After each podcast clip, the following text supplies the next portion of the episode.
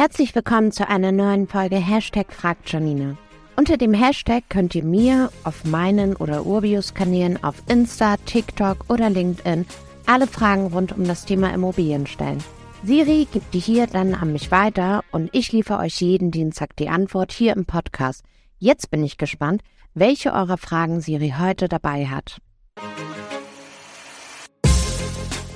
Hallo Janina, braucht man direkt zum Start einen positiven Cashflow?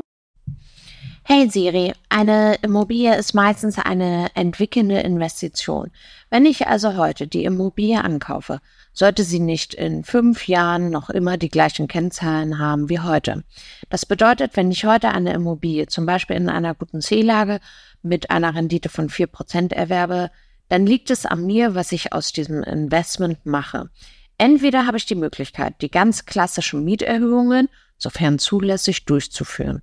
Was ich jedoch immer noch viel spannender finde, ist die Entwicklung der Immobilie. Beispiel. Ich habe mal eine Wohnung in Dortmund als 3% eingekauft.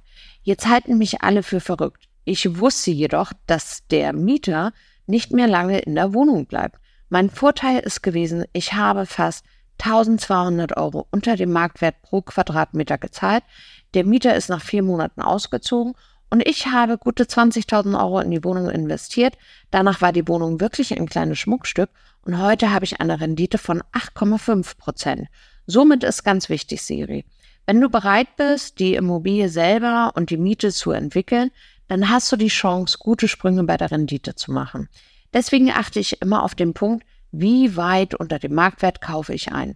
Den größten Hebel hast du bei der Entwicklung der Mieten natürlich mit den Sondervermietungsformen befristete und möblierte Vermietung. Danke, Janina. Bald habe ich sicher weitere Fragen an dich. Gerne, Siri. Ich freue mich auf weitere Fragen. Und wer da draußen noch eine Frage hat, immer gerne über Social-Kanäle auf mich oder Urbio zukommen.